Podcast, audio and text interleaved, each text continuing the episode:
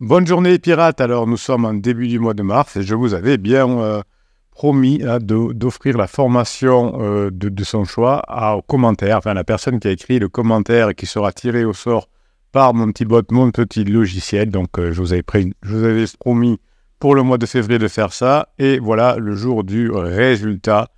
C'est le, comment, enfin, on va pas dire qui c'est, on va, on va juste lire pour l'instant et après on dira qui a gagné la formation de son choix. Bonjour capitaine et les pirates. J'en ai parlé à la famille, mais je n'ai jamais dénigré, même quand il a eu un pansement numéro 1 et surtout pansement numéro 2, sachant qui c'était. Pas très contente de moi à l'époque, mais je n'étais qu'un bébé à ce moment-là. Je continue d'apprendre avec ces belles formations, mais cette semaine, le SPM me mine le moral. Alors, le SPM, je ne sais pas ce que c'est. Et, je, et en prémonopause, ça n'aide pas. Bonne journée à tous. Ah oui, voilà. Donc, eh ben oui, c'est Marie-Jo22 qui a gagné euh, la formation de son choix. Alors, euh, vous allez pouvoir me contacter et euh, nous allons discuter et je vais vous envoyer la formation que vous souhaitez. bravo Marie. alors, je relance le, le jeu pour le, pour le mois de, mars 23, mars 2023, oui. Donc, choisissez une. écrivez des commentaires. Plus vous en écrivez, plus vous avez des chances de gagner, évidemment, puisque le logiciel choisit un commentaire euh, qui vous permet de euh, vous, euh, vous rapprocher de votre conjoint. Aujourd'hui, on va parler du libre arbitre. Pourquoi n'a-t-on pas le libre arbitre pendant une crise existentielle? Et évidemment, on va se faire aider par les neurosciences qui vont expliquer pourquoi on n'a pas de libre arbitre et que quand on n'a pas de libre arbitre, on fait beaucoup de bêtises quand on est en crise existentielle. Ce libre arbitre que l'on a beaucoup parlé, bien sûr, en philosophie, que vous souvenez peut-être de beaucoup de, de, vos cours de terminale, eh bien, c'est cette capacité hein, qui, que nous avons de choisir librement nos actions sans être déterminés par des causes extérieures ou intérieures. Alors, Marie nous disait qu'elle était perturbée par sa préménopause. Eh bien, votre conjoint est, euh, enfin, ne, ne, prend pas les bonnes décisions puisqu'il est influencé par sa crise existentielle euh, votre conjoint se dit je veux être libre, etc. Et vous savez, quand on veut être libre, c'est simple. Il faut travailler sur soi, se libérer euh, de ses passions, entre guillemets, de ses, de ses, de ses biais cognitifs et évidemment de, de ses émotions négatives. Euh, le libre arbitre que vous avez, vous, que vous apprenez dans chacune des formations, est souvent considéré comme une condition de la dignité, de la moralité et de la justice humaine. C'est le libre arbitre qui vous permet de vous sentir mieux, dans la formation de cette semaine, on parle euh, d'auto-hypnose. Hein. Vous avez le, catalogue des 170 formations en descriptif de, cette vidéo. Vous pouvez même avoir accès à une formation gratuite en cliquant sur le lien descriptif de cette vidéo. Eh bien, l'auto-hypnose permet de, calmer ses émotions et euh, donc d'avoir cette, cette phase importante pour maîtriser ses pensées, ses émotions. En revanche, votre conjoint qui traverse cette crise existentielle qui est une période de remise en question profonde dans sa vie, dans ses valeurs, dans ses choix et dans son, sens, pense peut-être que finalement, euh, vous êtes la, cause de la, souffrance de votre conjoint, mais votre conjoint est rentré en crise existentielle comme la plupart des êtres humains par un événement marquant qui peut être un deuil, une maladie, un changement de carrière, etc. Donc ce libre arbitre, finalement, est lié, enfin, cette difficulté dans le libre arbitre et la crise existentielle sont intimement liées. Évidemment, les deux vont euh, faire que les relations de couple sont difficiles.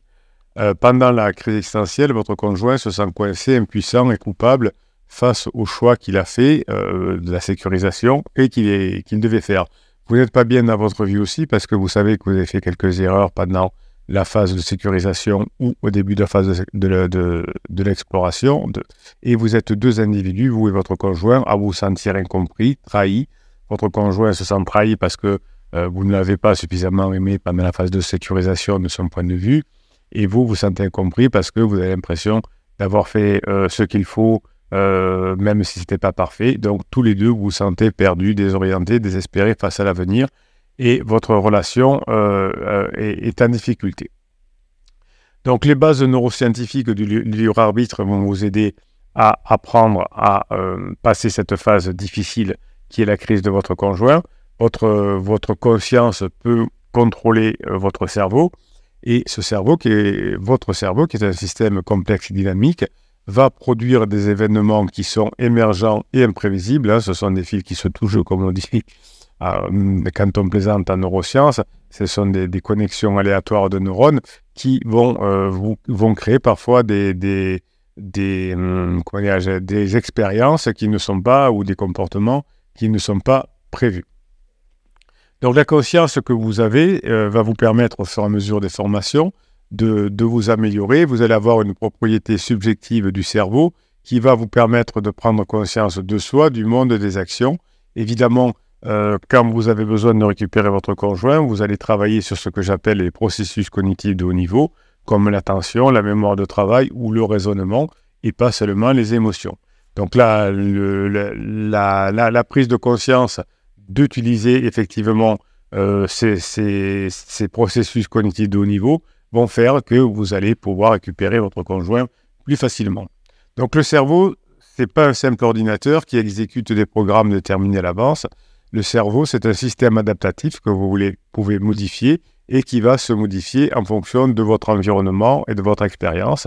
Chaque fois que vous allez apprendre une formation, vous allez modifier le, fonctionnement de votre cerveau. Évidemment, si vous, si vous prenez des formations, euh, ce sera euh, pour le meilleur, c'est-à-dire que votre cerveau va apprendre à mieux fonctionner, entre guillemets. Ce cerveau, il est constitué de milliards de neurones qui communiquent entre eux par des synapses et qui ont des zones de contact, hein, des signaux électriques, chimiques qui sont échangés. Donc c'est un réseau, votre cerveau est un réseau de neurones qui interagissent entre eux, mais de manière non linéaire. L'effet produit n'est pas proportionnel à la cause appliquée, hein, on dit souvent dans les neurosciences quand on apprend entre nous. Cette non-linéarité du fonctionnement du cerveau crée des phénomènes émergents qui sont des propriétés ou des comportements qui vont apparaître au niveau du système, mais qui ne sont pas explicables par les éléments qui les composent. On ne sait pas pourquoi, quand on est en crise, on a fait ce genre de remarques. Hein, l'autre jour, il y avait une, personne qui avait mis un, message sur, euh, sur, euh, sur Facebook où son conjoint lui disait qu'il regrettait les 20 ans passés ensemble. Donc évidemment que ce n'était pas prévu de dire ça, évidemment que c'est un phénomène imprévisible qui a dépendu de, multiples facteurs hein, qui ont varié dans le temps, dans l'espace, et la souffrance du conjoint de notre, de notre pirate adoré, euh, qui est d'ailleurs euh, la personne qui administre votre, votre groupe Facebook, que vous retrouvez d'ailleurs en, descriptif de cette vidéo aussi dans le, lien que vous avez. Euh, la, personne qui a fait, qui a, fait cette remarque, j'ai perdu 20 ans de ma vie avec toi, évidemment, a, été victime d'un phénomène émergent et imprévisible qui a fait que notre, notre pirate adoré en a été blessé, et ce qui est normal. Donc, un exemple de phénomène émergent produit par le cerveau de votre conjoint en crise, ce sera la plasticité cérébrale. Votre conjoint est en train de reconfigurer son cerveau pour passer plus tard à une plus grande sagesse. Hein, c'est ça le, principe des crises exponentielles, en fonction de l'apprentissage, de la mémoire et de la réparation. La réparation est importante. Le cerveau de votre conjoint est endommagé pendant la crise existentielle, puisqu'il y a des, reconfigurations du cerveau.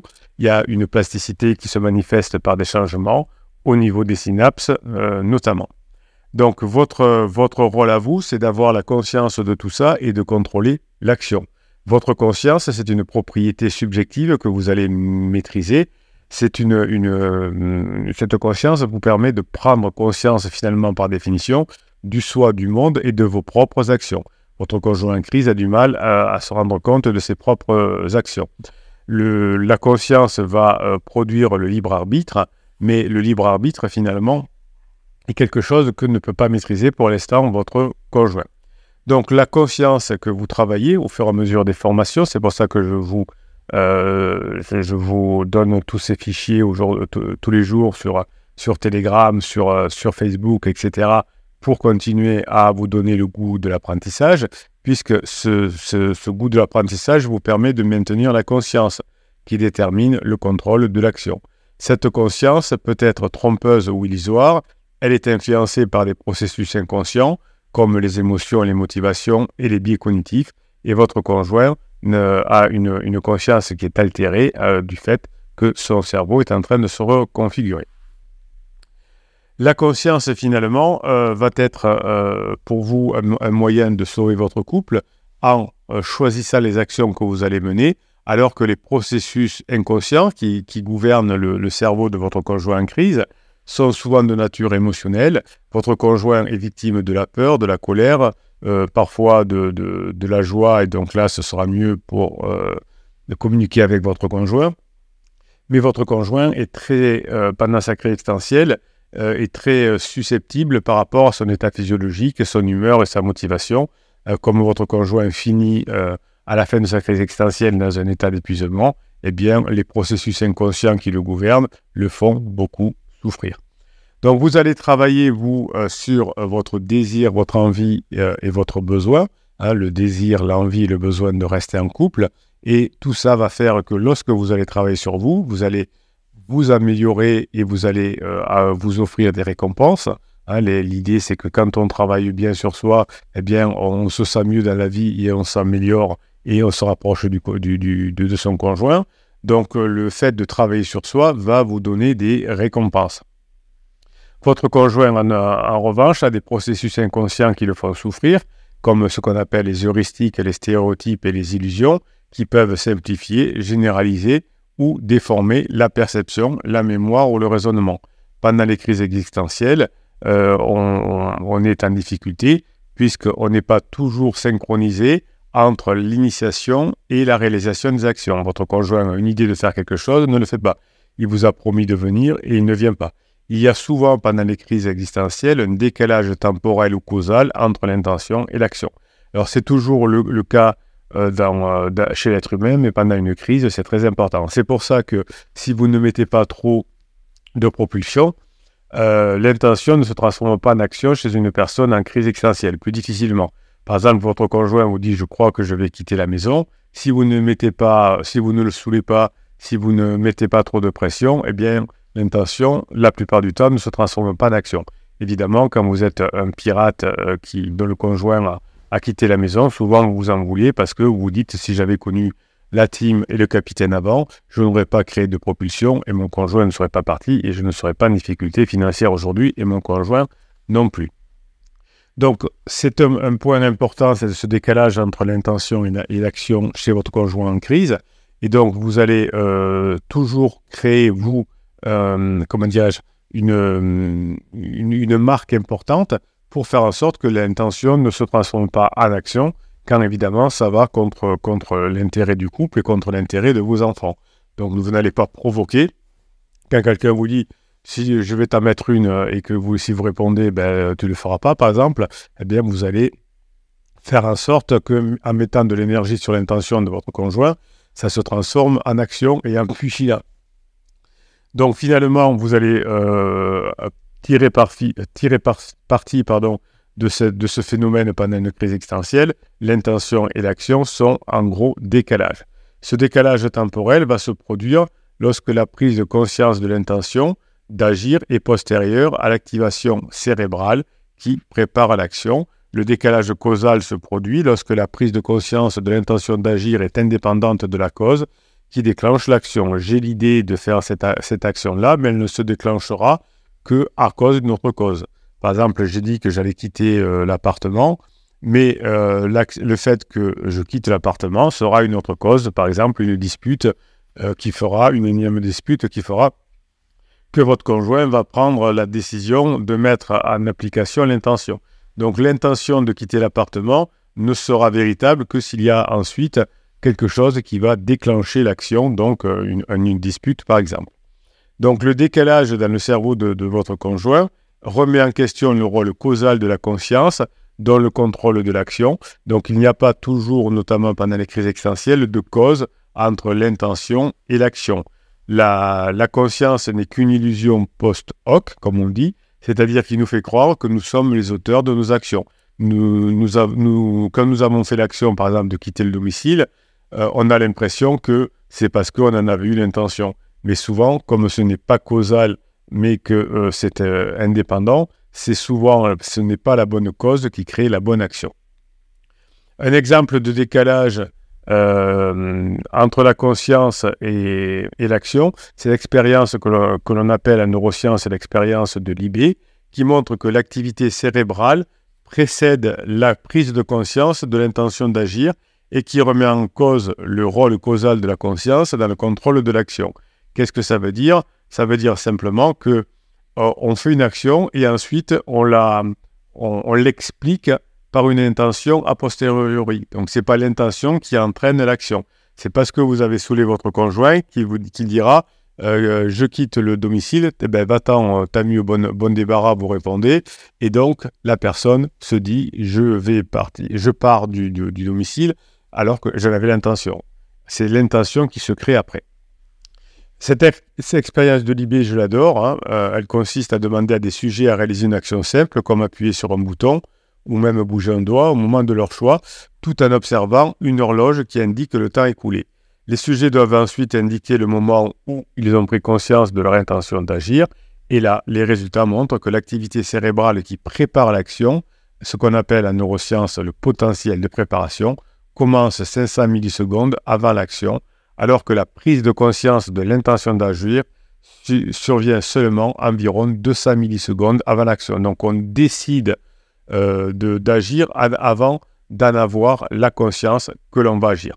Cela signifie que le cerveau décide d'agir avant que la conscience ne le sache, et donc que la conscience n'a pas de pouvoir causal sur l'action, sauf si véritablement on s'est préparé grâce aux formations en disant je ne réponds pas aux provocations.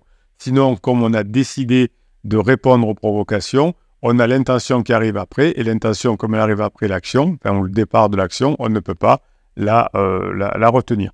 Donc cette, expérience de l'IB, a modifié euh, il y a quelques années toute, notre vision du monde, en tout cas dans les neurosciences. Alors, euh, évidemment, il faut du temps pour que toutes ces informations arrivent dans le grand public.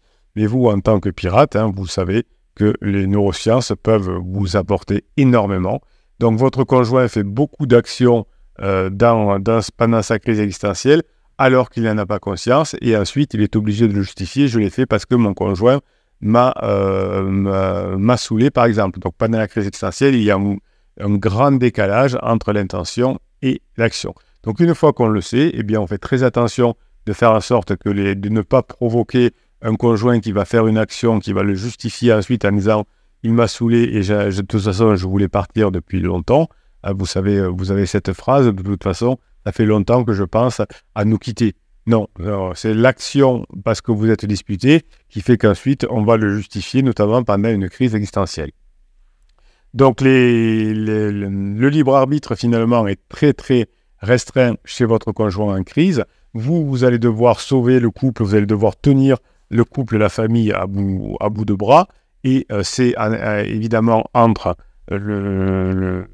les formations et votre prise de conscience que vous allez effectivement pouvoir euh, sauver votre couple. La conscience n'est qu'une illusion post-hoc qui nous fait croire souvent que nous sommes les auteurs de nos actions quand on est en crise existentielle. Malheureusement, hein, ce n'est pas le cas.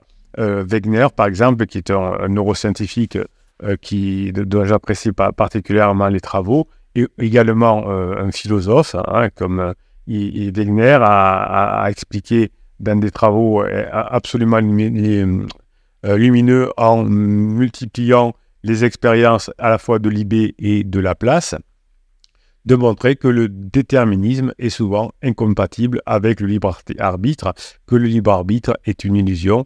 Hein. donc l'interprétation neuroscientifique des théories philosophiques euh, nous montre effectivement que le libre arbitre est très très restreint pendant une crise euh, existentielle.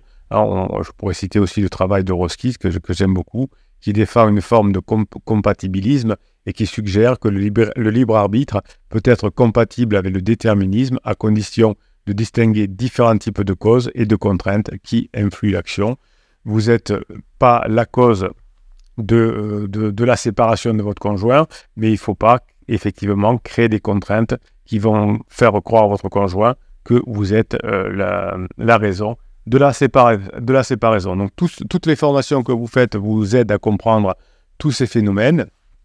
Vous vous, dites bien, retenez ça de, cette vidéo qui est une pépite, c'est que chez votre conjoint en crise, il y a une grosse différence entre l'intention et l'action, et que l'action se, déclenche souvent pendant la crise, mais chez tous les êtres humains en général, mais pendant la crise en particulier, avant d'en avoir l'intention, et ensuite on justifie l'action que l'on a fait par une intention que, qui vient à notre cerveau. Et si justement vous venez de vous disputer avec votre conjoint, eh bien, euh, vous serez la cause de, son action. On arrive parfois à avoir des, remarques comme ça. Si je t'ai trompé, c'est parce que tu m'y as poussé. Voilà, c'est ce genre de choses. Voilà, donc le, fait que vous travaillez sur vous, que vous maîtrisiez votre conscience, que vous maîtrisiez vos actes, que vous fassiez attention quand votre conjoint endorme de ne pas être trop dans les parages, va limiter hein, cet effet de, libre arbitre défaillant chez votre conjoint en crise. Voilà, je vous laisse aller découvrir donc là le catalogue des formations, notamment celui de l'auto-hypnose qui va vous aider à récupérer votre conjoint en crise. Vous avez tout ça en cliquant sur le plus sous la vidéo. Je vous souhaite la journée que vous méritez, mes pirates adorés.